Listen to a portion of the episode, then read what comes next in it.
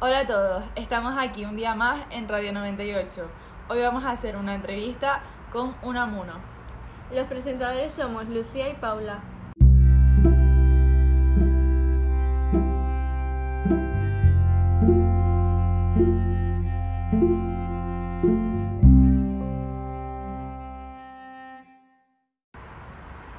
Hola, soy Unamuno. Me es un placer estar aquí presente. ¿Nos podría decir cuándo y dónde naciste? Por supuesto, nací el 29 de septiembre de 1864 en Bilbao. Como ya sabemos, formaste parte de la generación del 98. ¿Qué ocupación tuviste? Fui escritor, filósofo y también tuve la suerte de ser rector de la universidad dos veces y diputado en las Cortes Republicanas por Salamanca. ¿Dónde estudiaste? Estudié en la Universidad de Madrid. ¿Qué estudiaste allí? Ahí estudié filosofía y letras. Sabemos que te casaste con Concepción Lizárraga. ¿Tuviste algún hijo? Sí, tuve nueve hijos. ¿Qué géneros literarios escribiste en tus obras? Escribí novelas, ensayos, teatro y poesía.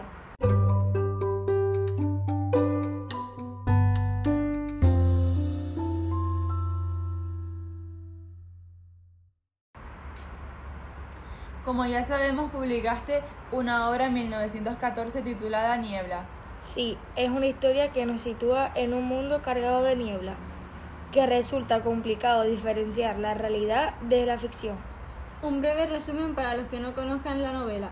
Al protagonista se le acaba de morir su madre y se encuentra en un momento de indecisión y confusión. Esta historia abarca unos sentimientos profundos, el dolor, las crisis existenciales, los vacíos espirituales, etc. Esta novela la he querido hacer existencial, que nos habla sobre el ser humano y su papel en el mundo.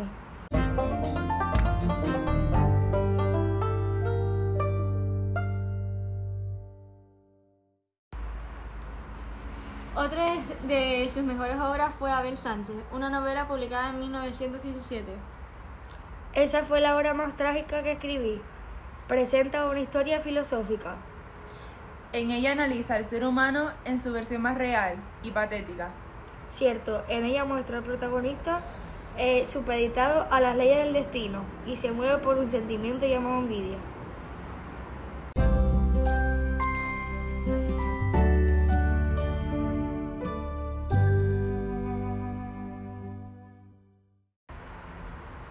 Por último, vamos a hablar de otra novela titulada San Manuel Bueno, Mártir. Para muchos es una auténtica obra maestra. Profundicé en los personajes de una forma muy humana y cariñosa. Esta novela es de verdad y muy íntima. También teoriza sobre la fe y sobre las creencias religiosas.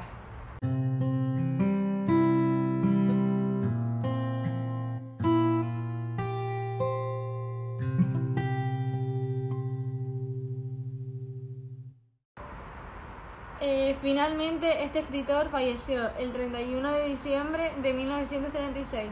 Y bueno, esto ha sido todo por hoy. Hasta la próxima.